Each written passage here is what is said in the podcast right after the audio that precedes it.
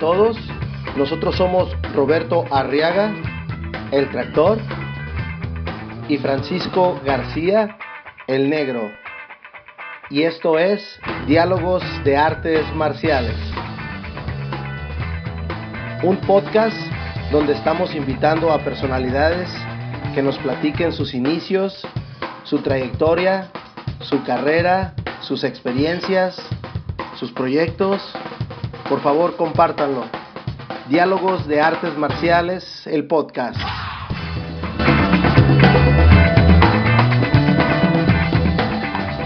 Bienvenidos una vez más a Diálogos de Artes Marciales. Mi compañero Francisco García y su amigo Roberto Arriaga le damos la más cordial de la bienvenida a nuestro amigo de Japón, a nuestro compañero Ángelo Ferrer, cinto negro de Izaguirre Cayuquembo. ¿Qué tal? ¿Cómo están? Ángelo, muchísimas gracias por aceptar la, la, invitación. Este, ¿Cómo estás? Bien, bien, bien, bien. Muchas, muchas gracias por invitándome. Uh, buenas tardes, ¿verdad? Que son, ya, ya es una tarde allá, no, acá es una mañana, pero para las tardes, ¿verdad? Acá andamos a la noche, ya son las 8 de la noche, pero sí andamos medio, cuatra, medio cuatrapeados.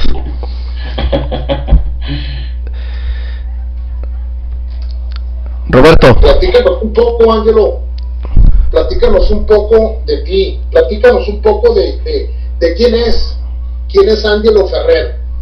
Es una pregunta que se, que se me hace más complicada todo cada año que pasa, ¿sabes?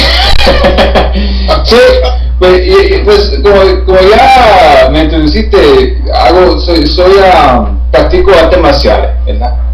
Uh, también soy un padre, también soy un maestro, un maestro no solamente de artes marciales, pero también un maestro de inglés. Y también, ¿qué más? estudié en el colegio de psicología y agarré, agarré mi maestría de psicología eh, hace unos tres años atrás ya. Se olvida cómo hacen en, en México. En, en, en, Estados Unidos dicen que la maestría uh, es, son seis años de universidad de psicología. No sé cómo se dice en México. Son masters en inglés. Master's degree is only, uh, it depends on the master's degree. Maybe it can be three years Average, average is it's two years, uh, two years and a half. Okay, entonces estudié cuatro, cuatro años para, para el bachelor's que se dice en, en, inglés y después dos años más para el master's. Entonces estudié psicología para casi casi seis años y también uh, con eso otro título que, que tengo es uh, científico social, a social scientist y he ido a investigaciones de eso también. Pero cuando me voy para Japón, pues ya más, me concentro más en enseñando inglés y artes marciales. Y también uh, estoy cogiendo un podcast que se llama Social Yolo con, con Angelo, en inglés uh, Social Yolo de Angelo. Y también tengo, ahora que empecé otro, otro chavo con un amigo de comedia que se llama, otra vez te voy a contar, no, no puedo hablar malo, hablo limpio. Tú habla como quieras, Angelo, no voy a. Ok, ok. Hoy sí, el show se llama Los Chingones. Entonces, y es un nuevo YouTube channel que empecé con un amigo que es de comedia. No sé si de, de título no, no, sé cuál escoger, pero sigo eso está muy bien. Qué bueno, qué bueno que nos mencionas lo del, lo del podcast, porque yo, tú me invitaste una vez ya hace como un año y, y para mí fuiste como la inspiración de lo que estamos haciendo nosotros acá. Se me hizo muy interesante que tú lo estuvieras haciendo a larga distancia. Cuando estuviste aquí no, no tuve la oportunidad mucho de conocerte. Entonces, cuando me invitaste y todo, dije y le pregunté a Roberto, ¿qué onda? Porque nosotros no hacemos uno acá local. Entonces, por eso gracias a ti, gracias a tu influencia en, en, lo que has hecho en el podcast, este, pues acá estamos. No, sí, sí, y, y tu podcast está bien interesante. Uh, lo he chequeado unas cuantas veces y eh, escuché la, la entrevista con, con, nuestro maestro, uh, el sí. profesor Ronnie Sigurdsson. Sí, sí, sí, sí, se salió bien, bien. Me gustó. Platícanos un poco, uh, Angelo, ¿cómo, ¿cómo empiezas en las artes marciales? Bueno, a ver, pensando aquí. ¿Sabe que Yo empecé la arte marcial un poco raro, porque yo tenía... ¿Cuántos años tenía? Yo tenía como... No, no, no, como nueve años. A los nueve años salió la, la película El Karate Kid. y sí, me gustó mucho esa película de, de, un muchacho que, que, estaba teniendo problemas con la escuela y estudió karate con el Mr. Miyagi. Entonces, e, esa, esa movie del 80 uh, me, me dio un, impacto un poco y quería estudiar, pero mis padres me dijeron que no. Uh, mi padre uh, eran pacifistas. Bueno, mi madre, mi, mi, mi padre era pero mi, madre era una, era una pacifista y no, no creía en violencia de ninguna clase. Entonces me, dijeron que no, que no podía estudiar artes marciales. Entonces yo solo uh, empecé, hablé con un amigo en ese tiempo que practicaba el taekwondo y él, yo tenía como 7 años, él tenía como un año mayor tenía 8 o 9 años, y cuando visitaba su casa me enseñó, me enseñó unas cuantas cosas, no tanto, como unos cuantos puños, unas cuantas patadas. Y había otro, otro, otro amigo de la familia que ya estaba mayor de edad, y él era un maestro de karate okinawan y también, bueno, en secreto le pregunté si me pedía enseñar unas cuantas técnicas, no, no, no, una clase formal, pero me, me enseñó unas cuantas patadas, unos cuantos puños. Y, ¿sabes? Lo dejé así, porque como te dije, que los padres míos me dijeron que no podía practicar artes marciales. Entonces pasaron unos cuantos más años y me metí en... en eh, yo siempre estaba en escuela de casa, pero mis padres se divorciaron y me metieron en clases públicas, en la escuela pública. Y en la escuela pública estaba teniendo problemas con los otros muchachos que, que querían pelear conmigo. Y mi padre, mi madre dijo que no, no puedo, no, que nunca se puede justificar la violencia. Mi padre, ya que estaban divorciados, mi padre me, me, agarró para el lado y dijo, ¿sabes qué? Yo, yo, entiendo lo que es ser un pacifista, pero te voy a enseñar cómo por lo menos tirar un puño. Y me enseñó cómo tirar un puño de estilo de boxing. Y Después de eso me metí una pelea con un muchacho uh, sobre, sobre nada en sí. Eh, él estaba celoso de una amiga que yo tenía y pensaba que yo estaba saliendo con ella o algo. No estaba haciendo nada, pero no me escuchó. Y ahí me metí la primera pelea a los 10 años, 9 años por ahí. Y gané la pelea en un jab straight.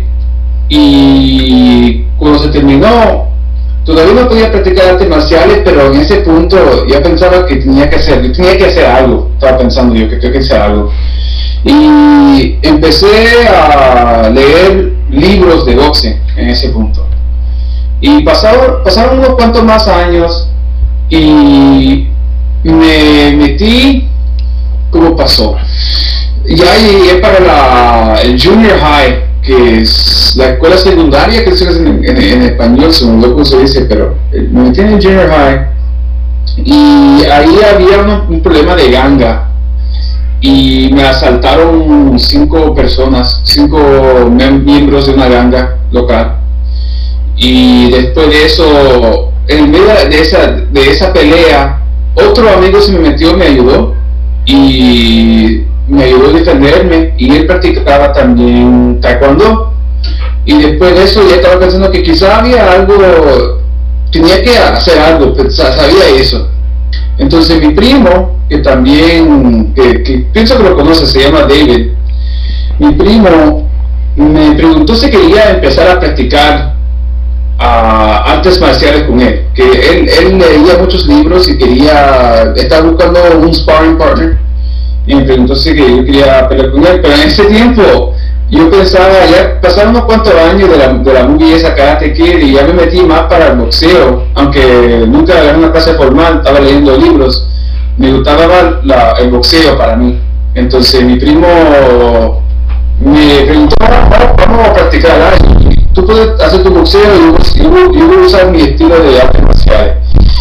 Y yo vine y le, traté de dar un puño y metí una patada de sal para, para las costillas tan duro que me quedé ahí en el, piso.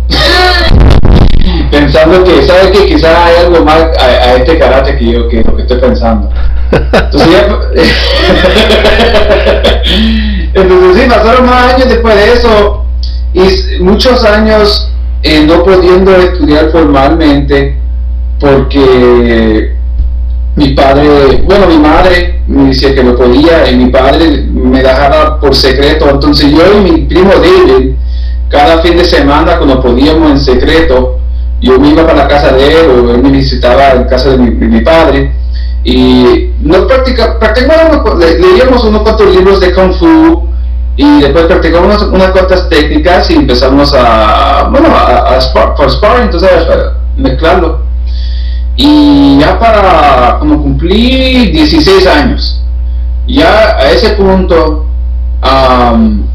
estaba más grande yo, entonces hablé con mi mamá, esa que yo sé que, que, te cae mal las artes marciales, pero ya yo voy a empezar a entrenar. Y hablé con mi padre y él dijo que estaba bien no quiero que ustedes estén peleando, están negociando, no quiero que estén peleando de, esto, pero es algo que yo quiero hacer. Y yo, yo me voy a pagar para todo porque yo estaba trabajando ya de, casi, casi Bután. Entonces, mi padre me dijo que yo podía practicar artes marciales, pero yo tenía que pagar para las clases. Entonces, en ese punto tenía 17 años, me metí para una escuela que se llamaba White Dragon Kung Fu en, en, en Oceanside, California. Y practiqué como para tres meses. Y después de tres meses me lastimé eh, fuera de la escuela, fuera de, la escuela, fuera del dojo,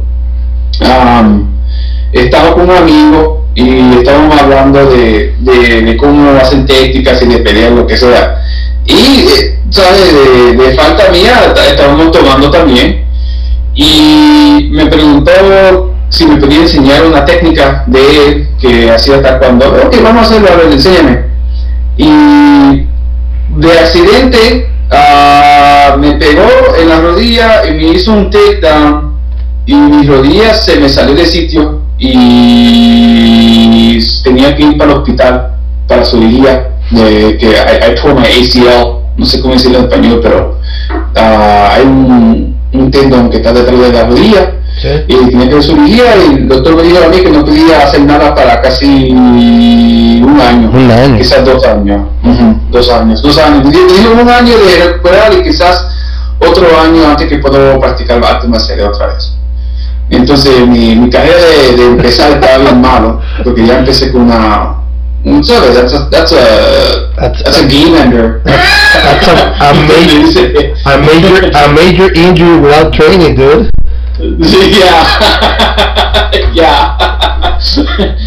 Entonces, lo que me cayó bien mal era que me fui para, para, para atrás para la escuela de artes marciales de, de, White Dragon a los 17 y le expliqué lo que pasó. O sea, había un accidente y ellos me dijeron a mí que había un contrato y el contrato dice que tengo que, ya, pagué para el año. Le, le eh, me, me, ¿cuánto me cobraron? me cobraron como sí, mil, mil, doscientos para año en US, um, dólares americanos. Y le pagué al, frente en cash. 100 dólares por mes, ¿no? Ajá, como 100 dólares por mes. Y le pagué, le pagué por, para, por el año completo en el principio, para el contrato, porque le dije a ellos que yo iba a estar pagando y mi papá no iba a estar pagando.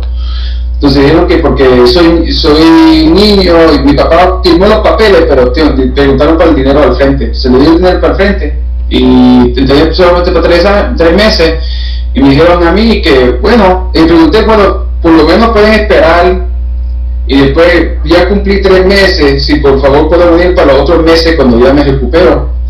Y me dijeron que no, que yo puedo entrar y puedo mirar las clases y puedo ver lo que están haciendo, pero no, no, no me van a revolver el dinero y también no me van a dar otro los meses para atrás. Entonces cuando vengo para atrás voy que pagar para otro año. Y eso me quedó bien mal. Ah, me sentí como que para mí, ya para ese punto yo tenía mucho respeto para artes marciales y, y, ellos tenían los títulos de Sifu y todo eso. Y para mí era bien contrario de lo que yo pensaba, lo que era las artes marciales. Para mí el el maestro, el Sifu, se está buscando estudiantes para, para enseñar y para ayudar. Y para mí se me parecía más como un negocio, que, que no querían no querían enterrarme, que estaban, más preocupados de, con el dinero que el, el enterramiento. Entonces sí, uh, paré de entrenar con ellos y tuve, tuve el año en recuperarme y en ese año leí un montón de libros de Bruce Lee y estudié para un rato. Em, em, empecé a mirar los libros de Bruce Lee y lo que él hacía para el entrenamiento de él. Empecé a entrenar solo. Entonces, para ese año no podía caminar porque me tenían, para seis meses tenía un, yo tenía un, un cast, se dice, y falté otros seis meses cuando me, cuando me, sacaron la pierna del cast otros seis meses mi pierna se, las, dos, las dos piernas porque no podía caminar estaban este, tenía no si lejera pero tenía tenía crutches que se dice y no estaba caminando para un año entonces los músculos de mi pierna se me fueron completos que no podía caminar sin asistencia entonces ya para, así empecé a los 18 años. Cumplí 18 años, ya soy adulto y no puedo caminar. Entonces, era bien difícil la cosa. Entonces ya a los 18 empecé a hacer un montón de ejercicio. Miré el programa de Bruce Lee que tenía que se parecía bien similar al bodybuilding. Entonces empecé a entrenar mi músculo para poder caminar de nuevo.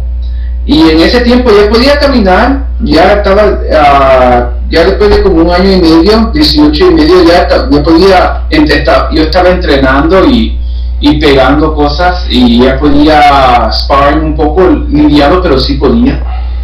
Y en ese punto eh, encontré Kaiju Kembo.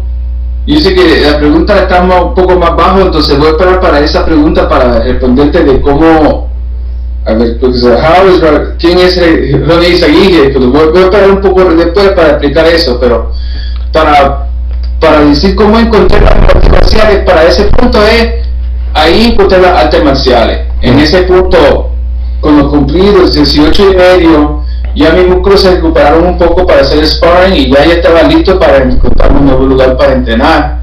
Y encontré la arte marcial de Kayukembo, que para mí era lo que yo estaba buscando. Lo que yo estaba buscando, sí yo estaba buscando Jeet para, para ser honesto. Y a ese punto estaba leyendo un montón de libros de Bruce Lee y yo estaba mirando que yo necesitaba una mezcla de boxing, judo, jiu-jitsu y también kickboxing y quería algo mezclado con kung fu y algo para pelear que es lo que yo quería hacer. Yo quería poder defenderme bien y quería pelear. No pelear de peleador, pero de, de un arte marcialista, eso es lo que yo quería hacer. Entonces, no había ninguna escuela de Jeet en la área, pero sí había una escuela de Kembo y cuando miré la historia de Kembo estaba bien similar al Jeet y después aprendí que Kembo está más viejo y tiene más, tiene más, hay, más historia ahí, entonces con esa decisión empecé a estudiar Kembo a ese punto. Tu, historia es más, más bien teórica y después práctica, que es casi casi al revés, ¿no? Todo el mundo, todo el mundo empezamos práctica y luego teórica, y aquí fue, fue al revés. ¿Ya cuántos, cuántos libros habías leído cuando empezaste a entrenar? en Kembo, oh, man. cuando sí. pues, ya, ya, ya, déjame explicarle no sí uh, yo sé que mi maestro estaba este, mi maestro mi maestro Ronnie Seguiri tenía mucha paciencia conmigo porque al fin de cada, cada clase yo le decía mira pero sí, yo estaba leyendo este libro y estaba explicando que esta mira, trabaja de esta manera, pero tú lo haces de esta manera. pero bien con mucha paciencia me decía, ok, lo podemos hacer así. Pero lo que me gustó más de, nada que, que el profesor Ronnie Seguiri, que era así a ese punto, me dijo, ¿sabes qué? Yo te enseñé de esta manera, pero si a ti te gusta hacerlo de esta manera y trabaja para ti, pues quédate con eso, porque así trabaja el Exacto. Oye, Angelo, platícanos un poco tus experiencias. ¿Cuándo empiezas a competir como competidor? ¿Cuándo dices, sabes qué? Pues hay que ir a los torneos, vamos a entrar en carta, vamos a pelear. ¿Cómo empiezas ese camino? Sabe que ese camino estaba bien difícil para mí, porque es como te dije que yo me metí en artes marciales para defenderme en la calle. Ese, ese era el número uno para mí. A mí no me importaba los torneos, no me importaba los... en ese punto uh, estaban haciendo mucho del point sparring y a, mí me caía mal el point sparring, porque para mí el point sparring no era pelear. Entonces, yo quería, yo quería agarrar a alguien y meterle un ground and pound. Y ya que me dijeron que no había ningún takedown, ya no quería, no me, no me interesaba. Entonces, Entonces, yo miraba el point sparring para mí como, ¿sabes? Como, como una herramienta en entrenando para pelear. Así yo miraba el point sparring. De hecho que yo nunca podía hacer, en ese punto, yo no podía hacer point sparring de night contact. Siempre me metía en lío con ese punto uh, Sifu Rani estaba estaba enseñando la clase de Kembo un amigo que era de Taekwondo. Entonces había veces que habían estudiantes de Taekwondo en la, escuela de, de las clases de Kembo durante los días de sparring y siempre me metí en nudo con, los con las participaciones de taekwondo porque yo no sabía, no sabía, pero no me gustaba ahí light contact. Me gustaba medium contact o full contact. Pero light contact de tocar, o menos, menos de decir que no voy a pegar, que no voy a pegar la cara, ya para mí eso me caía pero horrible. Entonces siempre, siempre me metía en nudo con los taekwondo, hey, que, hey, excessive contact, excessive contact, siempre me están diciendo. Entonces sí, estaba bien difícil para meterme a competir. Y yo estaba, pasé casi, cuando me pasaron, yo nunca competí de, de cinta blanca, porque no quería, no, me, preguntaba, me preguntaba, sí, me preguntaba, mira, en, en, en sparring yo pienso que si te metes a competir vas, a por lo menos el primero o segundo porque está bien y ya está practicando por muchos años y y, tú eres, tú y Sifu Mike siempre están, Sifu Mike era mi, mi, mi mentor, como se dice, um, entonces yo siempre quería, no solamente sparring, pero yo solamente quería hacer sparring con Sifu Mike. Siempre me caía encima, pero no me importaba, que se joda, no puedo pelear, quería, quería pelear y era Sifu Mike que, quería pelear, que, era el mejor, el mejor peleador en, en la escuela. Entonces, ya pasaron unos cuantos años y llegué, de hecho que también no me importaba de los reyes, entonces me pasé de cinta blanca como para cuatro años. Pienso que pasaron como, tres o cuatro años que, que, que me pregunté a Sifu del de, próximo cita. Me metí con mi, con mi cinta blanca y y Sifu me decía, ok, mira, este fin de semana vamos a tener una promoción. Entonces, Ángelo, por favor, venga para, para, para ver, para, para hacer el test, a ver si podemos promover. Y no lo hice en propósito, pero no me importaba. Entonces venía el sábado y no entraba por la clase. Me fui para trabajo, a trabajar o, o a hacer algo más, pero no, no entraba para la clase. Y ya sabes, pero estaba, estaba un poco ocupado, no, no entré. Y así seguí como para tres, tres años. ¿Qué tal? Es, que creo que tiene un poquito de lógica tú viendo, tú viendo y leyendo este Jet Kundo o algo así parecido, Full Contact y todo eso, el post sparring pues realmente no, no cumplía tus necesidades, ¿no? Era hasta cierto punto algo muy pues muy ligero, que, que no, no convenía, ¿no? Sí. Sí, como, como el Kung Fu que no tenía cintas, ¿no? En Kung Fu, Ajá, ya cuando lo hicieron comercial, pues ya empezaron a ponerle cintas. Entonces, sí, así, así, ¿no? Sí, así, así lo, lo que, como te dije, que yo leí los libros primero, y los libros que yo leía que estaban de chino a inglés, decían que no había cintas, la filosofía Kung Fu era que te pones esa cinta blanca hasta, que ya de tantos años deteniéndote con tierra y con, con, tu, con sudor y con sangre ya a un punto tu cinta de blanca se pone negra de naturalmente. Si la barba, sí. Ángelo, una, una vez Ángelo que ya empiezas a agarrar tus, tus grados, eh, cinto verde, cinto café, ¿cómo fue, cómo fueron esos grados, o sobre todo los avanzados que es, es cinto verde, cinto café? Bueno, como te dije que pasé tres años en cinta blanca, tres o cuatro años, entonces al fin me preguntó el Cifurán y me dijo, mira, Ángelo, yo nunca digo esto, pero te voy a preguntar a ti. Yo siempre cuando tengo un examen, yo le digo a los estudiantes que hay un examen y los estudiantes vienen a ese examen. Pero lo que no estoy tratando contigo es que tú nunca vienes a los exámenes porque siempre estás ocupado.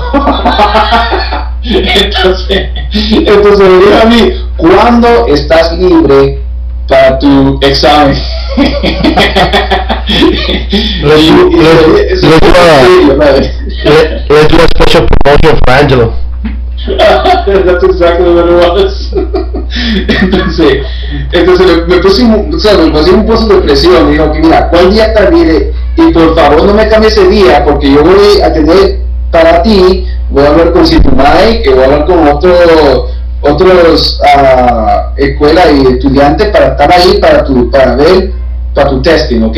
Y yo, ok, está bien, está bien, voy a estar ahí ese día este es el día que puedo estar, este es el día que voy a dejar día, día libre de- de- del del trabajo y voy a estar ahí para, para, para el testing. Entonces ahí llegué para el testing y a ese punto ya Sifu se movió de la escuela que tenía en la Woodward y ahora estaba en otro, otro local en Escondido, California. Y me, yo brinqué de la cinta blanca a la cinta ¿cuál era? azul Azul. Azul, azul o morado. azul so, so, ¿qué, qué voy a preguntar? ¿tenía morado? No, yo nunca tenía morado era azul Ok. era azul y de punto que te dije que en la historia mía hace años atrás cuando yo, cuando yo era un niño yo estudiaba eh, me enseñó unas cuantas cosas mi amigo mi amigo de, de, taekwondo, el primero, cuando tenía 7 años, 8 años, se llamaba Daniel Mercado. Y Daniel Mercado a ese punto empezó a, entrenar en Cayuquembo también. Entonces yo me recuerdo que, que Daniel Mercado, yo tenía cinta blanca, él tenía cinta blanca también, y Daniel Mercado brincó, ah, porque él tenía de otro estilo también, y él fue con la, la guinda, el purple, y yo agarré el azul. Si, si me recuerdo bien, eso es lo que pasó. Nice, nice. Este y ah, cómo fue cómo fue ese ese trayecto, ese journey to, to get your black belt ah, para conseguir tu, tu cinta negra. Lo, lo que lo querías o simplemente se fue dando. En ese punto me dieron el azul y empecé a meterme más a, a la comunidad de Coazuquembo y me cayó bien y yo quería progresar y en ese punto para, para el testing tenía que aprender más las cartas y para mí en ese punto yo estaba bien interesado en aprender todo lo que yo podía de mi maestro, profesor Rami Seria. Yo quería saber todo. Y me, recuerdo que cuando agarré la cinta azul, le dije, teníamos un party después y, estábamos hablando y, dije, ¿sabes qué? Yo quiero aprender todo. Y yo no sabía que lo que estaba diciendo yo. Yo, nunca dije que yo quiero la cinta negra. Yo dije que yo quiero saber todas las técnicas de. Eso es lo que yo quería saber. Entonces, él me dijo a mí que se me suena que tú quieres una cinta negra. Yo, no, no, no, no. Yo no quiero saber todas las técnicas. Bien claro, yo no quiero saber todas las técnicas. Y quiero, quiero aprender todo lo que se ofrece de Kajukenbo. Entonces, lo que me dijo a mí era la primera cosa que me dijo si tú, a ese punto me dijo que yo tengo que meterme en un torneo por lo menos que si yo quiero progresar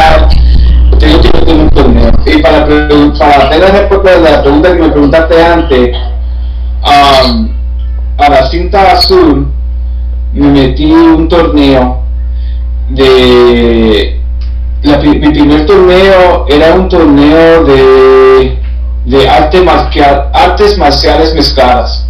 Ese era mi, primer torneo. Había una tenía un era bien especial. En ese tiempo el cage no estaba bien popular todavía.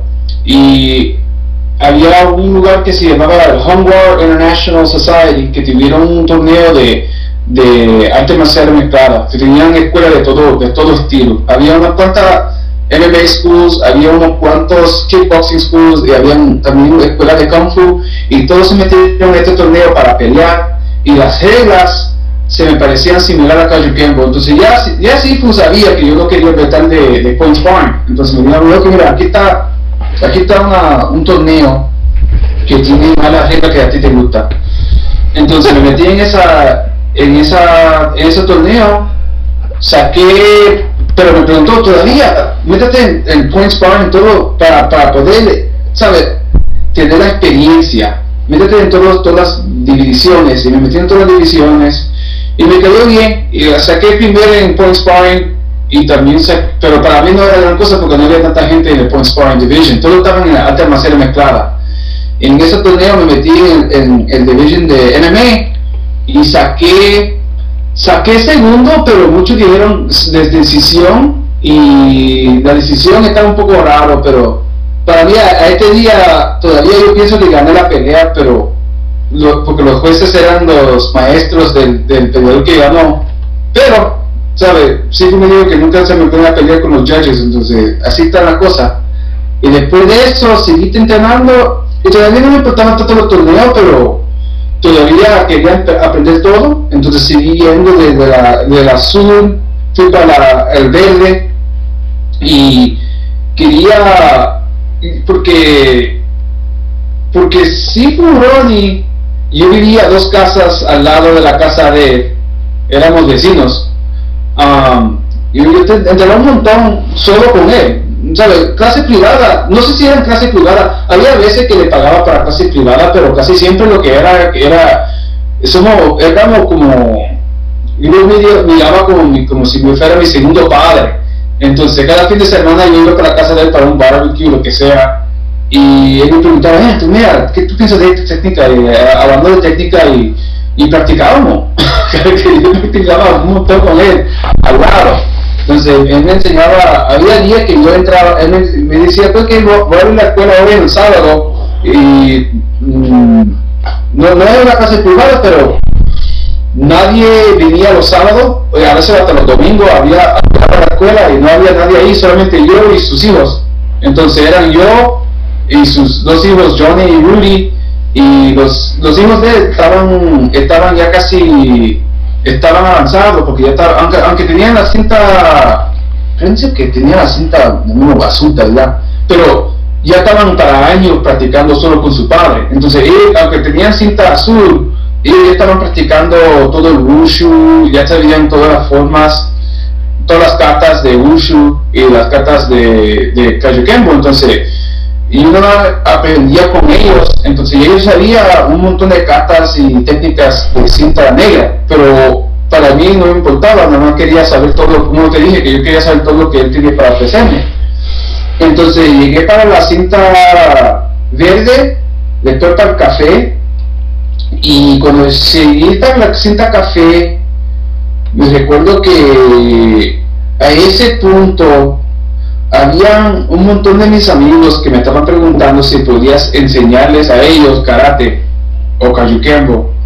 Había uno en particular, el que me, el que me lastimó, el que me sacó la medida de sitio cuando tenía 16 a 17 años. Él me, me preguntó porque él se quería meter de MMA y él quería ser un MMA fighter que me decía. Entonces me preguntó para entrenarlo, pero yo dije que no podía porque yo no tenía ningún certificado, tengo que hablar con, con, con mi con, con y seguir. Entonces le pregunté a Sipurani y dice, mira, los, dos, los dos se llamaba Jeremy. y le decimos, mira, Jeremy quiere meterse de, arte marcial en esta que pelean ahora.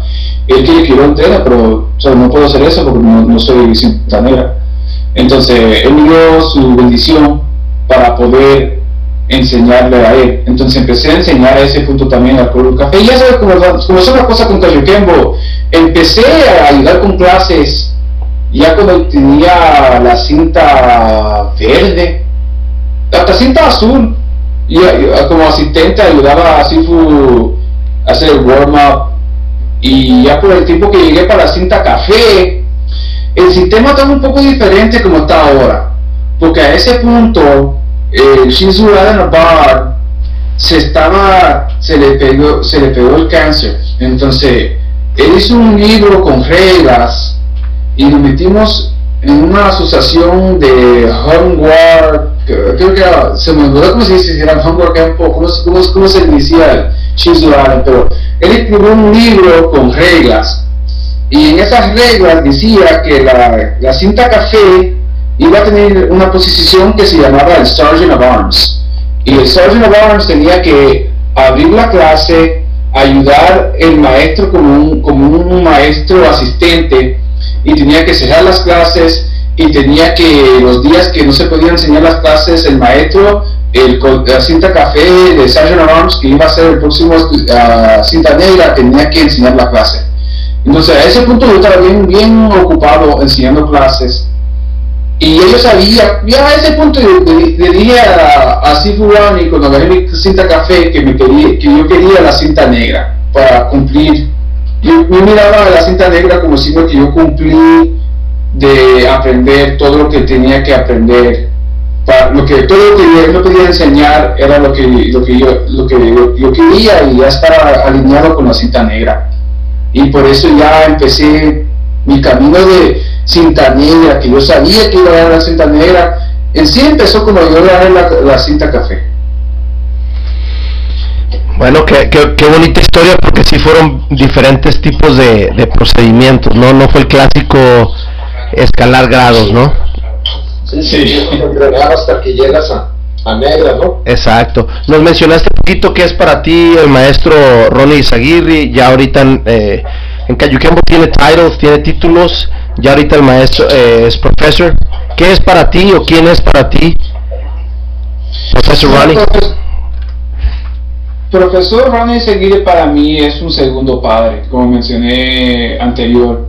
ahora para decir la historia de cómo yo encontré el Cayuquembo estaba un poco raro, porque como te dije que profesor Ronnie Seguire era mi vecino y eh, había, un, había una fiesta que, tuvo mi amigo, un house party, y en ese punto yo tocaba guitarra y estaba una banda de rock and roll y estaba tocando música en esta fiesta y me preguntó, me dijo mi amigo uh, Jeremy, que era el estudiante que después que me preguntó que quería hacer el MMA Fighting, él era amigo también, porque todos, todos éramos vecinos, y me dijo a mí, mira, este, este hombre aquí dice que practica un acto que se llama Kaiju Kembo, quizás te va a interesar porque tú dijiste que quería entrenar más en arte marcial. Entonces le pregunté a, ahí vi a Ronnie Seguiri y ese día también estaba el Sifu Mike, en ese tiempo no era Sifu, también tenía la cinta café. Y le pregunté a Sifu Ronnie y Seguiri, le pregunté, mira, ¿qué este? Mira, yo, sé, yo sé un poco de arte marcial, he leído unos cuantos libros, pero nunca he escuchado del Kaiju Kembo. A si me puedo decir que, qué es Kaiju Kembo. Y me dijo a mí, tuve, tuve esa, había un árbol, tuve el árbol ahí, ese árbol ahí. Yo puedo agarrar un pedazo de ese árbol y, y yo puedo romper y, y te puedo, en inglés, he said in English, this is, this is the best quote. you see that tree over there? I can break a branch off that tree and whoop your ass with it.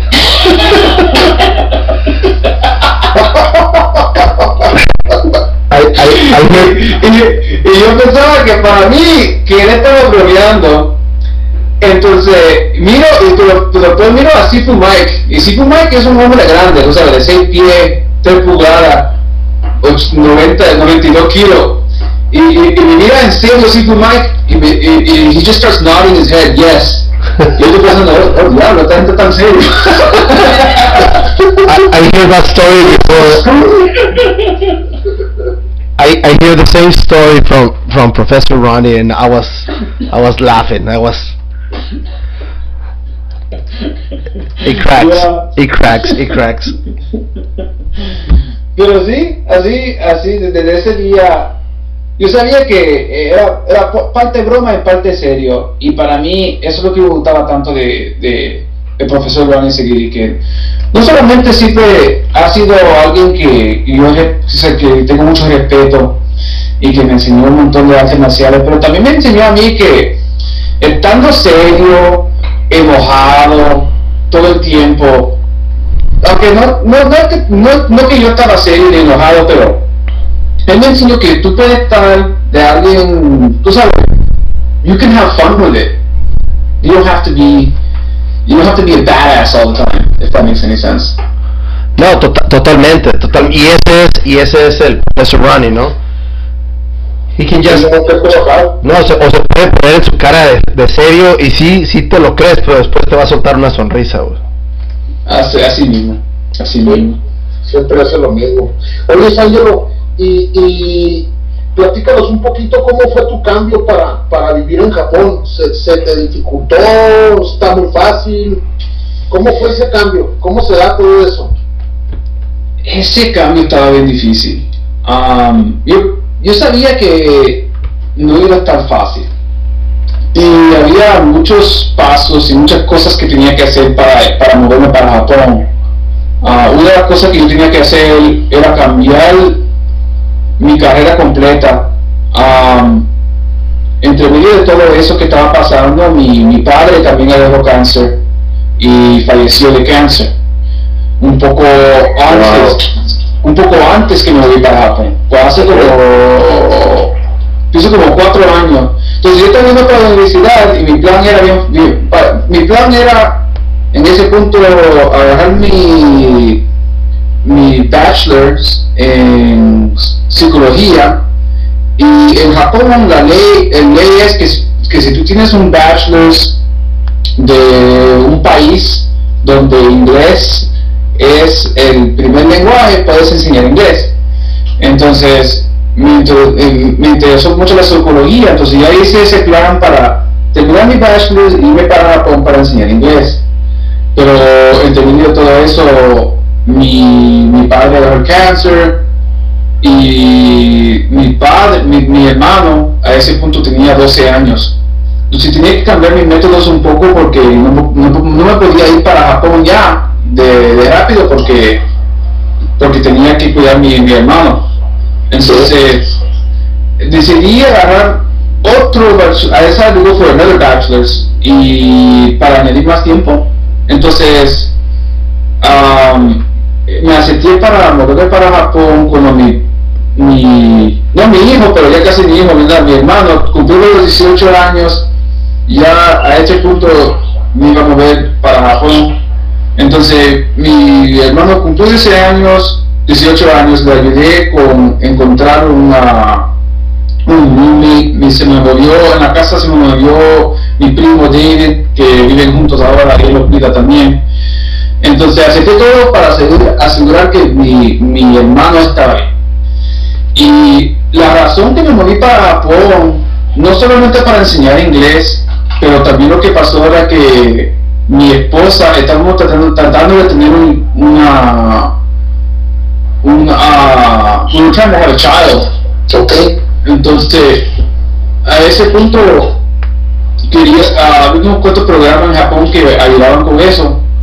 Entonces, había muchas razones que me moví para Japón y después cuando vine para Japón para conseguir un trabajo, de enseñar inglés y a la misma vez empezar una, una familia, que esa es la, la, la, la- razón que me moví para acá. Ah, había muchos, ¿cómo se dice? There's a lot of challenges I had to get through to make it all happen.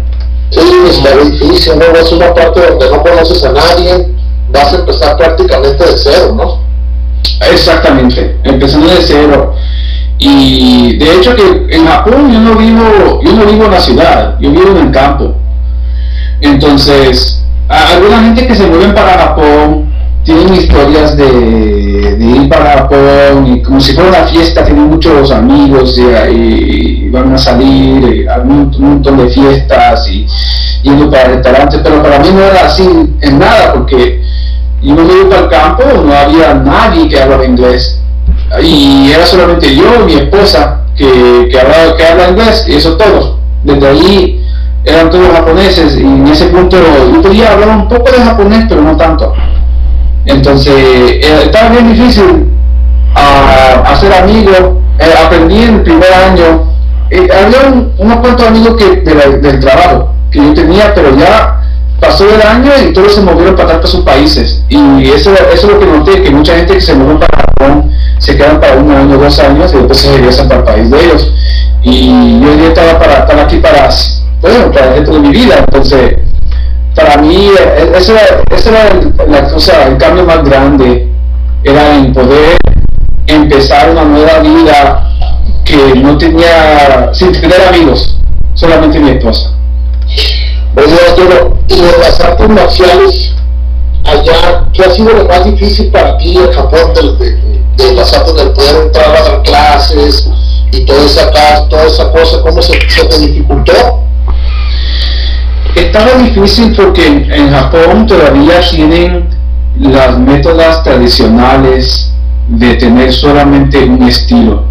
Entonces estaba bien difícil y lo que me agarró de sorpresa para mí es que aunque yo pensaba, yo miro a Kembo, especialmente el estilo que, que enseña Rani Sigiri más como, como karate. Pues hasta, él mismo lo decía que es un programa de karate, es me decía karate program, cuando vamos para, para enseñarlo. Pero cuando llegué para los, me, me metí en una escuela de karate y bien, bien rápido aprendí que lo que estábamos haciendo nosotros no era karate. Y ellos me dijeron bien rápido, ¿sabes? Eso no es karate, me decían. No es karate. Karate tiene estas reglas y estas cartas y lo que tú estás haciendo es algo completamente diferente. Entonces, estaba bien difícil para mí encontrar gente que para entrenar, porque acá no, no, no, no se entrenan entre ellos los estilos están separados. Bien raro que yo leí la historia de Bruce Lee, y Bruce Lee hablaba de que en, en, en la China, que todos los estilos estaban separados por sus estilos y no se mezclaban. Y por eso él, empezó a mezclar karate, lo que sea, para hacer el Jeet Kune Do pero yo pensé que ya tantos años han pasado, ya el UFC, en Japón tiene el Pride. Yo pensaba, bueno, en Japón me imagino que ya están más mm, modernizados y deben tener más, más mezclado, pero no era el punto. Cuando llegué para Japón era exactamente lo que, decía Bruce Lee. Había escuelas de, karate y esas escuelas de karate entre sí mismos no se entrenaban. Entonces, si tú tienes escuela de Shotokan, solamente entrenan con Shotokan y van para los torneos de Shotokan si tú tienes una, escuela de Kyokushin Karate, solamente se entrena en Kyokushin Karate y no se van a, a, entrenar con la gente de Shotokan. Aunque los dos son karate, no se mezclan, no se meten en torneos. Y si tú quieres meterte a la escuela de ellos, tienes que empezar de nuevo en el estilo de ellos. Entonces, ¿no hay torneos abiertos donde vayan todos a competir? No. Ok. No, eso, era para mí el gran shock, porque yo, sé que en, Estados Unidos ¿verdad? tienen los torneos abiertos, que todos esos tiros de, de karate o de taekwondo se meten a competir en diferentes catas. No tienen nada como eso aquí en Japón. Ok, entonces sí es, no, pues entonces sí estuvo muy difícil el cambio para ti, ¿no? En ese aspecto. Así, entonces de hecho que lo que encontré que yo quería hacer Kajukenbo, tú sabes, tantos años en practicando Kajukenbo, yo todavía, todavía estaba entrenando solo, pero yo quería tener algo que tener con sparring que estaba similar a Kajukenbo. Entonces, a ese punto empecé a, a buscar clubs de MMA y encontré un club en una ciudad que se llama Kobe y en ese club por la primera vez en Japón encontré algo que era más similar a Kajukenbo habían dos círculos, uno de kickboxing y uno de grappling. Pero la gente que estaban entrenando venían de todos diferentes estilos. Algunos venían de karate, otros de taekwondo, algunos de kickboxing, algunos de jiu-jitsu, algunos de catch wrestling, algunos de que se llama shuto acá. Y todos estaban entrenando juntos. y eh, la primera hora era kickboxing o grappling y la segunda hora era open sparring y podías hacer lo que querías. Si tú quieres practicar cartas en la esquina, practica tu carta. Si tú quieres practicar uh, sparring de kickboxing, sparring de kickboxing. Si quieres grappling, grappling. Si quieres MMA, MMA. Y en ese punto, por la primera vez, después de un año de entrenando solo, encontré mi nueva familia. Eh, encontraste tu cayucón boya. Exactamente. ¿Cómo, ¿Cómo este, yo obviamente te sigo siempre en, tus comunicaciones y todo, he visto que ya empezaste en serio, ya tienes hasta un grado cinta, cinta azul en Jiu-Jitsu. ¿Cómo ha sido ese journey? ¿Cómo ha sido ese camino por... por uh, tiene Jiu-Jitsu, pero es, es, algo diferente a lo que estás entrenando. Platícanos un poco, Angelo. Bueno, la razón que empecé a practicar el Jiu-Jitsu más en serio era que, ¿sabes? Yo practicaba yo practiqué eso que, no sé así como estaba la cosa, pero cuando yo estaba, cuando tenía 25 años y estaba en la universidad, había una escuela de Gracie Jiu Jitsu, uh, Gracie Baja, y empecé a entrenar con las practicaciones de Gracie Baja Jiu Jitsu en la universidad, que era, que era solamente no gi para, hacer, para defensa personal y también para cage fighting. Entonces yo estaba haciendo eso como para un año, dos años, pero otra vez, la misma, la misma manera que empecé con empecé con Jiu-Jitsu, que, que no, no, me ponía una cinta, solamente trabajaba con ellos para, para técnicas de, de MMA, hacía sparring y todo para dos años, pero nunca, ningún, nada, no me importaba, porque lo estaba haciendo para más, para defensa personal. Así, fast forward unos cuantos años, estoy en Japón, estoy en el club de artes marciales mezcladas, y my team me preguntó, mi equipo de arte marciales mezclada me preguntó si, yo, si yo quería meterme en una pelea de jaulas. Y en ese punto, como dije, que peleé unas cuantas veces en torneos que, que eran de artes marciales mezcladas, que era el MMA, pero no era adentro de una jaula, era en un gimnasio, like an open, like we were doing MMA and basketball gyms, and it was really kind of the Wild West. Pero llegué para Japón, me ofrecieron una pelea y quería decir que no porque ya le, dije a mi esposa que no quería meterme más de competición porque ya, tenía, estaba mayor de edad, ya tenía como 35 años por ahí y con un poco más ya me iba a retirar. Entonces, me, pues digo, me, me metí en la pelea esa y perdí de medio de un armbar. Y yo estaba tan enojado que perdí porque me sentí que no, que yo no sabía, eh, no, no, sabía suficiente del jiu-jitsu, solamente jiu-jitsu. Sabía cómo pegar, sabía cómo hacer el takedown, pero de solamente jiu-jitsu quería aprender más. Entonces, oh, no te sentías lo suficientemente capacitado ¿no? para, para enfrentar una pelea. Exactamente, me sentí que me sentí que yo podía, las reglas de, de grappling, de, esa torneo era, esa pelea era una pelea más de chuto, que las reglas decían que una vez que están en el piso no se pueden pegar. Entonces, estaba más como jiu-jitsu y en ese punto yo vi que había, había un punto de mi arte marcial que yo tenía que enfocar un poco más y por eso me metí en entrenar más en Jiu-Jitsu y pasaron unos cuantos años, perdí, yo perdí dos más peleas con esas reglas hasta que me metí, que solamente, aunque estoy practicando arte marcial mezclada y estoy haciendo el no-gi Jiu-Jitsu una vez a la semana, quiero practicar más. Entonces me, metí eh, en Grecia Baja en Japón y ahora está más diferente porque yo siempre practicaba el Jiu-Jitsu sin, sin el gi, el no-gi pero en Grecia Baja siempre empiezan con el I para, desde cinta blanca. Entonces empecé de nuevo de cinta blanca y mi instructor me dijo a mí que, porque tengo experiencia con arte de cada marcial, me, va, me, van a hacer un test a ver cómo, cómo va y si, y si paso me van a dar los three stripes al, al, al Entonces, aunque tenía cinta blanca, entraron unos cuantos cintas negras y me metí a sparring y algunos, agarré uno de la cinta negra y le metí una americana y después le metí un de choke. Y eh, eh, estaba yo estaba dominando contra los cintas cintas hasta cinta guinda uh, purple belts are having a hard time with me entonces mi maestro dijo que vamos a empezarte pasaron como tres meses y normalmente esperamos el año para darte three strikes para tu cinta blanca, pero te lo vamos a dar ahora para que puedas practicar más duro y hacer más sparring. Y así empezó mi, mi, mi jiu-jitsu y así pasé y me gustó mucho cómo pasó, entre algo un poco diferente. Y ya este año me dieron la cinta azul y un poco antes que pegó todo esto del, del, del virus, también agarré mi first strike con la cinta azul. Adelante, Francisco.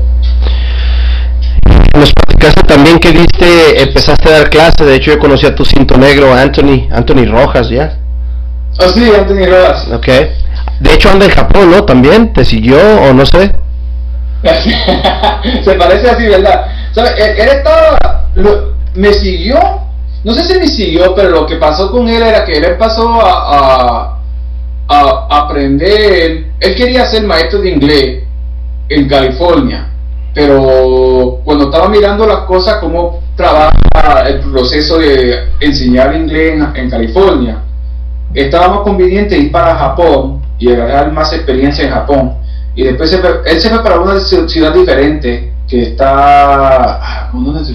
Nagoya. Él está en Nagoya, que es una ciudad en las montañas, en- entre medio de Tokio y Osaka. Y le gustó tanto que se quedó. Entonces todavía está ahí en Nagoya. Perfecto, platica, No, y ahí se va a quedar, ¿no? Que- Pienso que sí. platícanos un poco cómo ha sido tu, tu, tu- o cómo ahorita veo que, que subes videos porque ya tienes una clase. ¿Cómo es tu Ohana allá? ¿Cómo, ¿Cómo ves el desarrollo de tu Kayukembo allá? ¿O qué realmente estás enseñando? Sabe que está, está bien, bien diferente. Mi Kayukembo, y ya tantos años, ¿verdad? El Kayukembo que yo empecé con, con profesor René Seguir está bien diferente a lo que yo enseño ahora. Todavía tengo lo que él me enseñó. Y después de eso tengo un montón de cosas que aprendí en Japón. Porque también practiqué para dos años el estilo de Open Glove Karate que es, es un estilo que usan para Shuto Boxing y yo me metí bajo de un, un maestro que se llama Honda Sensei que solamente él se dedica al kickboxing. Entonces yo estaba dejado de ver para dos años y le, le dije a ¿sabe que no estoy interesado en más cintas y no estoy interesado en kata nada más quiero aprender más lo- las, las reglas yo quería saber las reglas de kickboxing japonés porque yo quería ganar una pelea de kickboxing entonces, él era mi coach, como se dice, y me metí a mi tercer pelea. Las primeras dos las perdí por, por decisión. Y me dijo un amigo que, que peleaba en Japón, que era americano, a mí, ¿sabes qué? Los japoneses en kickboxing, si tú quieres ganar tu pelea, tú no puedes ganar de decisión, porque siempre van a decir, si tú no eres japonés, siempre, los jueces siempre van a estar en favor del japonés. Entonces, si tú quieres ganar, tú tienes que noquearlo. You have to win by knockout. Entonces, ya que me dijo eso, mezclé lo que, la- el aviso de él y lo que me enseñó el coach y ga- agarré mi primer ah, torneo que gané, y, o my first fight que gané, y me dieron el B-Class, que es Semi-Pro, Semi-Pro Certification License, que gané en esa pelea por noqueo, que lo tengo ahí en YouTube si lo quieres ver. Entonces, una vez que ya gané esa pelea, me metí más para Jiu-Jitsu, pero ahora para aplicar mi Ohana, yo estoy ganando lo que me enseñó Sifu, lo que me enseñó mi, mi sensei japonés y lo que también eh, sé de, de Jiu-Jitsu y lo estoy mezclando todito para mi Ohana.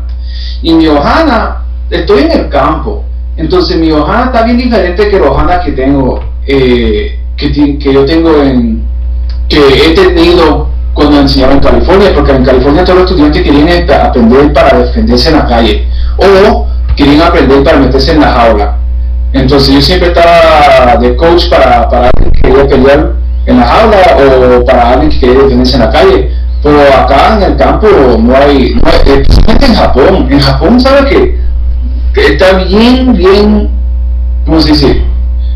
Es really peaceful. No hay, no hay problema en Japón. No hay tantos problemas en Japón. Hay no tantas cosas que pasan aquí acá, pero, pero de, de gente que, que, se siente que tiene que defenderse en la calle no hay.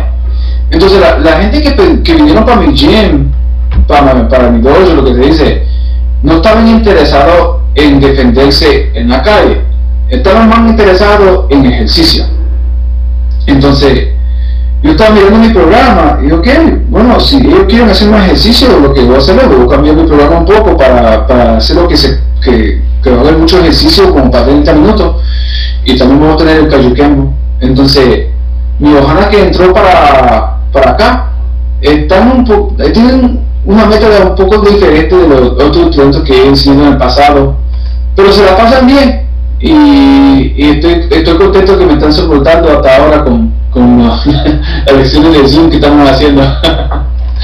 No, y es, y es, y es adaptar, y es, y es adaptarte, ¿no, Angelo? Porque, como lo dices, la, la misma cultura es diferente, tu enseñanza va a ser diferente.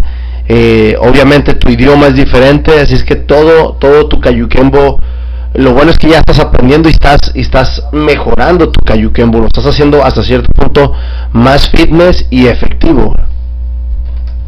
Eso mismo, eh, eso mismo, como se decía, yo, estaba hablando con el, uh, estaba hablando con el maestro Stephen Kesting, que es una, un enseñador de Jiu-Jitsu y también es un enseñador de Kajukenbo, pero ahora se, se dedica más en Jiu-Jitsu.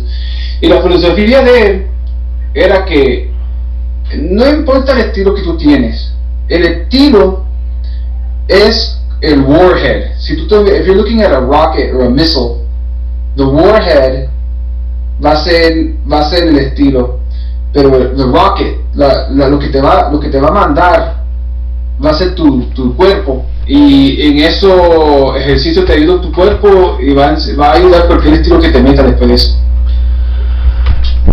Sí, ya me, ya me escuché ese episodio y está súper bien. De hecho, todos los episodios ya me los he aventado. Yo sí, sí, te sigo constantemente. Y, y es una de las preguntas. ¿Cómo se te ocurre? Porque ya tenías tu, tu socio, uh, socio uh, Yellow, pero ¿cómo se te ocurre meter solamente una serie de Kayukembo? Bueno, lo que, me, lo que me pareció a mí era que cuando yo estaba, yo quería crecer mi canal de, mi canal de, de YouTube más, y lo que, cuando empecé a mirar los episodios que yo tenía, averigüé que los episodios de artes marciales tenían más views. Entonces con eso yo estaba pensando, ¿sabes qué? A mí me gusta hablar mucho de artes marciales, entonces pienso que lo que voy a hacer, voy a hacer un Kaiju Series, que va a estar dedicado a Kayukembo y a veces algo relatado a Kayukembo que lo voy a meter ahí. Y para mí así empecé porque quería más como dije que acá en Japón no tengo nadie con quien hablar con que hacen Kayukembo entonces era una excusa para poder hablar más con gente de Kayukembo y a la, a la vez pues a dejar otras gente de internet saber que Kayukembo existe. Sí, definitivamente quiere decir que yo creo que el único de Cayuquembo eres tú. Sí, no, hay uno, hay, hay dos, hay dos. Hay, hay, hay dos, hay dos, para aclarar, para aclarar, so, en todo Japón hay yo, el Y después está otro maestro que se llama Sifu John Hoshlo que está en Okayama. Sí, sí, sí, de, de hecho sí los, sí los sigo también, te iba a decir, son dos, y, y hasta cierto punto pues como dices, ¿no? El karate, una vez que te involucras en el karate, el karate es muy tradicional y, y, no, no puedes mezclar absolutamente nada. Entonces sí va a ser ir picando piedra para ustedes y, y, y seguirle, ¿no? Eso mismo. Sí, claro. Y más allá que no, que no más, qué increíble que no nos haya dos personas que practican caliquemo, ¿no? eso mismo. Lo es que tiempo lo puedes adaptar a, a, a, como tú, tú lo puedes hacer mejor. Eso es una de las, de las grandes satisfacciones del, del arte marcial, ¿no? Sí, eso, eso es lo mismo. Sí, ¿y cuál es la mejor parte de, de, ser un practicante de arte marcial? ¿Qué es lo, que, que, más sacas de, de, todo esto? ¿Sabes lo que me gusta más de ser una practicante marcial? Era, era que, ¿sabes? Que si tú metes en otra cosa, vamos a decir que ahora mismo lo que está pasando esto con, con, con el virus, ¿verdad? Si tú practicas fútbol o béisbol, o tú practicas algo como, como ¿qué más? cualquier deporte que tiene un equipo, ahora mismo no puedes practicar porque el virus. Ya pero, pero para mí como practicación, especialmente con Kembo, en los estilos diferentes, el jiu-jitsu tampoco es difícil, pero cuando viene a karate, Kembo, wushu kung fu, kickboxing, esas cosas se pueden hacer solo. Entonces, del virus me afecta, pero a la vez yo todavía tengo mi Kembo que puedo practicar hasta entre, entre medio de un crisis como ahora. Y me da algo para hacer que es productivo. yo todos los días te entreno seis días a la semana.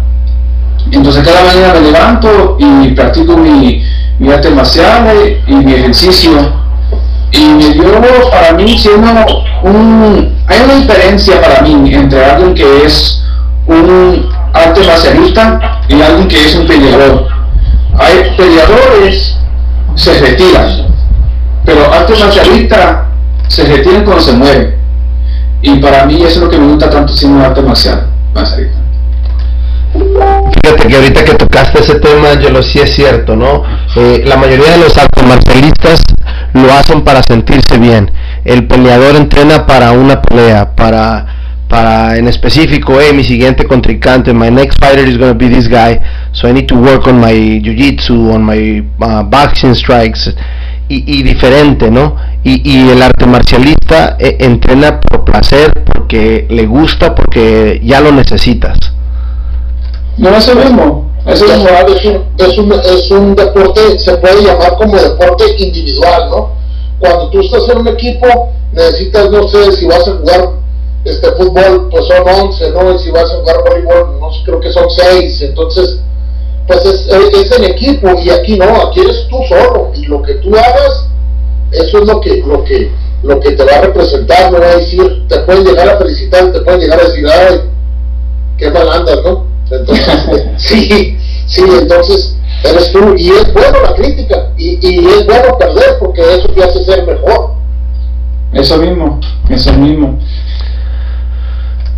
Angelo, ¿cuál ah, la, vida está llena de sacrificios? Muchas veces a lo mejor mm, nos platicas tu, viaje a Japón.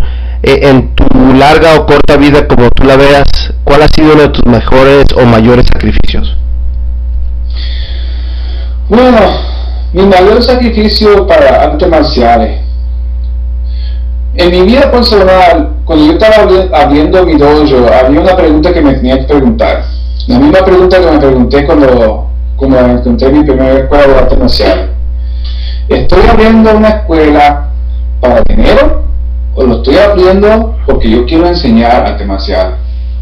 Entonces, tenía que en serio preguntarme esa pregunta, porque en mi área de campo, yo podía hacer más dinero solamente enseñando el cardio kickboxing. Eso es lo que querían mis estudiantes. Todos los estudiantes que empezaron me preguntaron para solamente cardio kickboxing, no querían meterse de pelear. Entonces, podía ser mucho más fácil abrir mi, mi gym y solamente enseñar cómo hacer ejercicio, mm, no poner ningún mat, quizás poner un, un, cuantos punching bags en la esquina y pues, meter un montón de equipo de hacer ejercicio y quizás para el negocio me hago más dinero. Pero para mí, yo no iba a estar satisfecho como un arte marcialista. Entonces, uno de los sacrificios que yo puse para mi arte marcial era dedicarme a enseñar artes marciales en mi, en mi gym. Y hice, sí creí un gimnasio chiquito, pero no, no era el main focus. El main focus era artes marciales. Y el segundo sacrificio que tenía que hacer era preguntarme en serio si yo quería ser un peleador profesional o si yo quería ser un, un arte marcialista y, dedicarme más en enseñar que ser el peleador.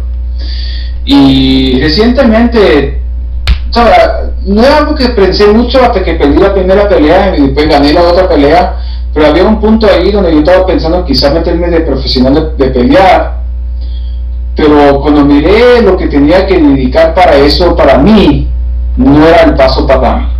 Um, mucha gente que se meten para ser peleadores de artes marciales mezcladas, se meten porque necesitan dinero. Y para mí, no, no, necesitaba dinero, lo estaba haciendo no para a personal challenge.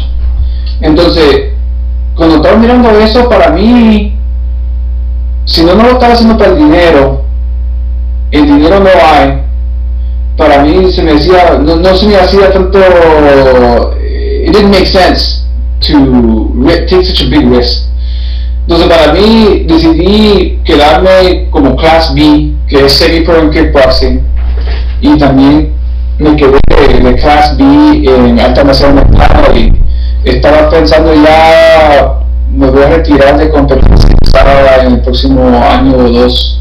Ahora mismo tengo 38 años y quería retirarme para los 40. Tenía una pelea este año, pero se me se cancelaron todas las peleas porque las virus. Entonces, a ver, a ver cómo va el próximo año, si, si vos no, no es tanto sacrificio, pero quizás más diferente meta la que me voy a meter. Quiere decir que el próximo año tenemos una pelea de Angelo.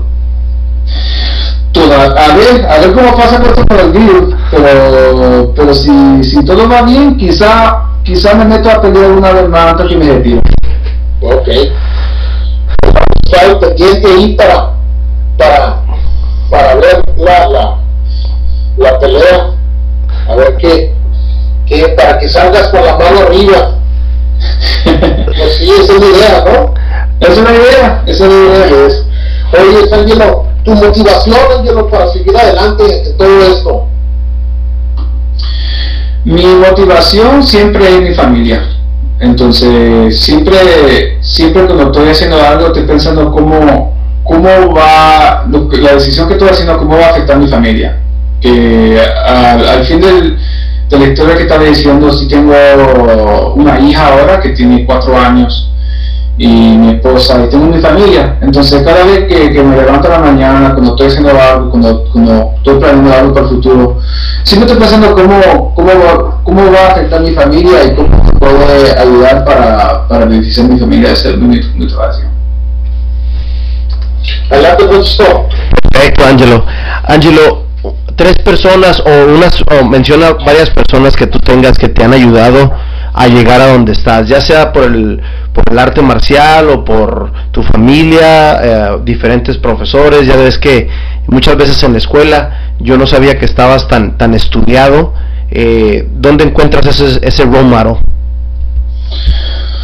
Bueno, en mi vida, uh, mi primer modelo va a ser la, mi, mi padre, mi padre Ángel Luis Ferrer, que murió de cáncer, que me enseñó que que si quieres progresar en la vida, tienes que trabajar.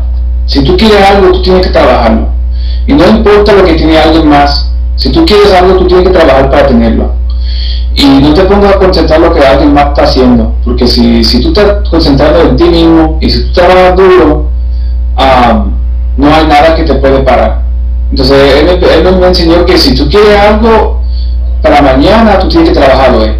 Y si tienes que trabajar todos los días, está bien y no te pongas a, pensar mucho de lo que no tienen, porque a veces hay gente que necesita ayuda. Y él, me, él me decía, es más, es, más, es más, mejor, más mejor ayudar a otros que, que tener que preguntar a otra gente porque necesitas ayuda. Entonces, si tú tienes una posición en vida donde la gente te está preguntando para ayuda, uh, tienes que tener, como si you have to, you have to, you have to, you have to, you have to have mercy for them because they need your help, and you're in a position you can help them. Entonces, ese es mi primer modelo. El segundo va a ser el profesor Juan Seguiri, que me enseñó que tú puedes tener una familia y puedes también practicar artes marciales y tú puedes ser una persona dura y también puedes ser una, persona relajada a la misma vez. You don't have to be serious all the time. Y mi tercer role model en las artes marciales va a ser Sifu Mike que, me enseñó que no importa no importa qué, qué pasa, si he, he taught me that anything can be overcome with enough training. And quizá para mí era que él tan más grande que yo, entonces cuando me metí en artes marciales me dio nunca me dije que yo quería por lo menos darle un puño para la cara por lo menos una vez. That was, that was my goal. I wanted to punch him in the face at least once. So. so ese matrimonio después en la universidad ser la, el profesor Kevin Glover que me enseñó que yo tenía la potencia para, para ser doctor si yo quería. Nunca me metí la doctoría, pero ella, ella es la primera persona que me dijo que yo lo podía hacer. Entonces, con lo que ella me dijo era lo que me informó para hacer mi máster en psicología. Muy bien. Oye, Ángelo, sabemos que, que pues sí te, te ha costado trabajo adaptarte a, Japón, pero ¿cómo se ve, cómo se ve nuestro buen amigo Ángelo en cinco años? ¿Tienes algún proyecto o, cómo te ves en cinco años? Bueno, en los próximos cinco años a mí me gustaría crecer mi, en las artes marciales. Yo quiero crecer mi, mi escuela un poco más. como te dije que estamos hablando trabajo junto con el otro instructor, eh, John Hoslo, Sifu John Hoslo de Kajukenbo Okayama. Y a mí me gustaría, los dos, los dos estamos hablando porque queremos crecer Kajukenbo acá. De hecho, que tuvimos el primer semana de Kajukenbo el último año y este año teníamos que cancelarlo porque esto del virus, pero en los próximos cinco años el método, el goal es el mismo. Queremos crecer Kajukenbo aquí en Japón. Pues qué interesante, ¿eh? Nice, nice. Yo, yo tenía planes de irme, ¿te acuerdas que te había preguntado, Ángelo? Pero, igual con esto del coronavirus yo creo que lo vamos a tener que cancelar, pero estaría perfecto ir, ir a visitarte y sobre todo ir a entrenar. No, sí, me gustaría, me gustaría un montón. En unos tres años. No, menos, menos, menos. Vamos esperando nada más que se, calme esto y, y arranco para allá porque sí, sí, este, me, me, encanta verte todos los entrenamientos que subes. Eh, ¿Cómo escoges a, tus invitados de, de Kaiju Kembo Series? Hay, uh, obviamente, eh, a muchos no los conoces personalmente, pero ¿cómo, cómo dices, hey, sabes que a esta persona yo le veo mucho, mucho contenido? Bueno, la manera que, que yo he contactado a la gente que se mete en mi series, muchas veces son gente que después de una, una entrevista, como por ejemplo, cuando llegué a, profesor Angie, son su profesor, o si fue Angie, pero si, a profesor Rani Seguir me dijo a mí, mira, si tú quieres saber más de la historia de Shinzo, tú tienes que hablar con su hija Angie. Y así pues, busqué a Angie. Y después desde ahí um, hay veces que nada por raro, tú sabes, como por ejemplo el, el Casting, eso era bien raro, que yo estaba mirando su YouTube video y en medio de su YouTube video dice que hace Kembo. Y yo pensando, mira qué interesante que este hombre hace Jiu-Jitsu y nadie sabe que él hace Kembo. Entonces metí a Kembo a él. Después, cuando, pues obviamente mi, mi amigo Sifu John Hodge de Okayama, lo, cuando hice la entrevista de él, él me dijo, él me dijo a mí, mira, tú tienes que entrevistar a, a mi maestro, que que era Ron Steller. ahí sigue Ron Steller. Después Ron Steller me dice, mira, a otros estudiantes, entonces muchas, muchas veces mi entrevista uh, me recomiendan a alguien más para entrevistar y así sigo. O a veces hasta nada estoy mirando Facebook y, y oigo algo que, que, se me hace interesante, como lo que pasó con el, uh, el instructor John Hackleman, que es el USC coach de Chuck Liddell me vi mucho por el YouTube que, o por Facebook sé que a ver, a ver si me manda mensaje, a ver si está interesado. Sí, no, no, no, eh, una, una entrevista te ha dado puertas, ¿no? Te ha estado abriendo puertas. Yo sobre todo sigo mucho al, maestro Jiu-Jitsu que dices y tampoco tenía ni idea que era Kayukembo. Cuando empezó a explicarme quedé como, tengo más de dos años siguiendo los Jiu-Jitsu drills en, en, en ese Kayukembo guy. Ya, es, así mismo pasó.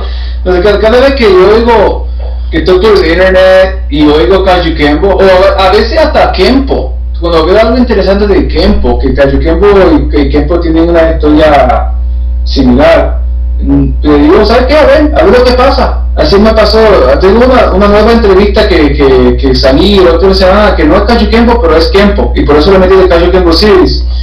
Y ese hombre es un coach en, en China, en China, y yo lo conocí porque de raro que me fui para la China para entrenar con, con alguien que se llama que se llama Ramsey Dewey, que tiene un montón de videos. Y él me dijo a mí, eh, tú haces Kempo, ¿verdad? Sí. Y me dice que hay, alguien acá que practica Kempo Karate. ¿Te interesa entrenar con él? Yo sí me gustaría. Entonces, la segunda vez que me fui para China, fui para el MMA Gym y empezamos a hablar de Kempo y, y así. Y así me, me gusta la entrevista como, como me la vida, que hay gente que me recomienda. ¿Cómo, ¿Cómo experimentas irte a China? ¿Te, ¿Te motivó ir a entrenar nada más o, simplemente conocer? Oh, para mí siempre entrenar. Una cosa que sí me, me pegó en Kaju Kembo Series, y esta es la, la, la, método del Kaju Kembo Series y también de mi vida. Yo aprendí cuando fui para Japón, me moví para acá, y el primer año no he tenido ningún amigo, ninguna familia, bueno, familia, pero no familia no lojana, ¿verdad? aprendí, eh, después del año me metí en este club de arte marcial mezclada, esta era mi, nueva hojana. Entonces yo aprendí que yo puedo tener hojana en cualquier lugar del mundo, no importa dónde yo me voy, si hablo, si hablo un lenguaje ni no, porque no hablo japonés cuando vine para acá. Entonces, después de eso, yo que cada vez que yo viajo a un lugar, vamos a decir que voy para la China, lo que sea, voy a buscar un lugar para entrenar, porque yo no, yo no soy una persona que puede estar hay gente que le pueden dar, I'm jealous of people that can take it easy. Like I can't. Hay gente que pueden ir de vacación y se quedan descansan a la mañana y, y duermen a la mañana y después se levantan un poco tarde y salen a hacer un poco de sightseeing. Pero para mí yo tengo que hacer algo, algo físico. Entonces, cada vez que yo hago una vacación, siempre digo, bueno, en la mañana, ¿qué se puede hacer? Puedo, me imagino que un kickboxing, no me algo por ahí, que voy a mandarle un email, voy a preguntar si puedo entrenar ahí. Entonces, eso era mi nuevo goal, era que cada vez que yo iba a un lugar como la China, o lo que, donde sea, yo siempre contacto una escuela que no he hecho, no he ido, y yo visito esa escuela y a ver cómo va la cosa. I bet you put more. La- I bet you put more uh, karate la- uh, stuff and equipment than luggage. Yeah, I do. But what? No, mi esposa siempre se incomoda, ¿sabes? mi bucal, mis guantes, eh, mis shorts, y de repente, y, y las camisas, la los calcetines. No, siempre me, me pregunta la esposa, tiene que traerte el gui. Esa, ese gui siempre te, siempre pesa, porque ya que, ya que, que he venido solo días a atrás para decir, no, tú necesito el gui, necesito el gui. y hasta te llevas dos por si, eh, por si vas a usarlo dos veces, ¿no? Esa es la cosa, necesito dos gui, daddy, daddy's two. gui o no gui. No, se me pregunta la cosa, pero si te va a traer el gui, y los guantes de MMA, no necesitas los guantes de boxing, no, pero quién sabe, que, a veces hay un guante de boxing o qué boxing, no tengo boxing también. Te va a ayudar todo. Oh, man. Porque todo puede pasar, ¿no? You never know. Así es, nunca sabes. Oye, Ángelo, ¿nos puedes dar un mensaje, el mensaje de Ángelo a la comunidad arte marcialista? ¿Qué mensaje nos, nos, nos dejas, Ángelo? Bueno, el mensaje que yo tengo para la comunidad marcialista, recuérdate que hay un mundo completo allá afuera que para que puedes explorar con tu arte marcial, si puedes abrir tu mente y estar listo para, para tener una nueva experiencia.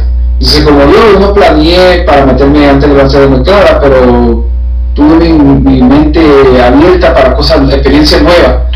Entonces yo invito a la comunidad arte marcial que como, como viajes, no, no, no tienes que viajar lejos, tú puedes ir quizás de un pueblo, un pueblo fuera de tu pueblo, y visitar y, ser parte de una comunidad que sí en, sí existe en todo el mundo. No importa dónde tú te vas, tú puedes tener una ohana o familia, como se dice en Cayuquemo. Así es, no, definitivamente. Eso, eso que ni quiero, ya ahorita el arte marcial ya es más abierto, ya, ya hay más comunicación, hay más hermandad, hay, hay más todo, ya no es como antes. Y eso es algo muy bonito que, que se puede apreciar, que cada vez, cada día está creciendo más. Indiscutiblemente. De- Francisco, Definitivamente, Angelo, yo solamente eh, quiero felicitarte por, por todo lo que haces, todo lo que subes. No está fácil estar grabándote, estar subiendo tus rutinas y ser variado. Así es que muchísimas gracias. A mí me inspiras en, lo personal, me inspiras tanto en el podcast como en los ejercicios, como eh, en los idiomas que has aprendido, un, di- un idioma nuevo que, aprendiste. Así es que felicidades, canijo. Muchas gracias, muchas gracias. Sí, eres, eres un ejemplo para muchas personas. De veras, y, y, y el levantarte cada día y entrenar y, y hacer todo lo que haces, yo no sé dónde sacas tanto tiempo, pero, que sabes, ¿no? y yo tampoco. It up. Pues gracias, Angelo. Muchas gracias, Angelo. Fue un placer. Ah, muchas gracias. Que, que, que sigamos en contacto y sigamos haciendo un poco más de, de podcast y, y- y todo esto que, que, que en realidad pues, nos encanta, ¿no? Sí, no, por seguro y un, un a big boost to all people. Sí, gracias, muchas gracias por tenerme en el show. Igualmente, amigos, ya nos vamos. Estamos muy contentos de, de- de poder hacer este, este episodio, un episodio más de, de Diálogos de Artes Marciales. Muchas gracias, Angelo Ferrer, Francisco. Vámonos desde Japón hasta Tijuana, vámonos.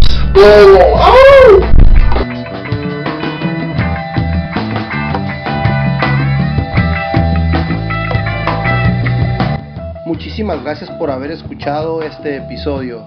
Síganos en nuestras redes sociales, Facebook, Diálogos de Artes Marciales, Instagram, Diálogos Marciales. Por favor, compártanlo, denle like.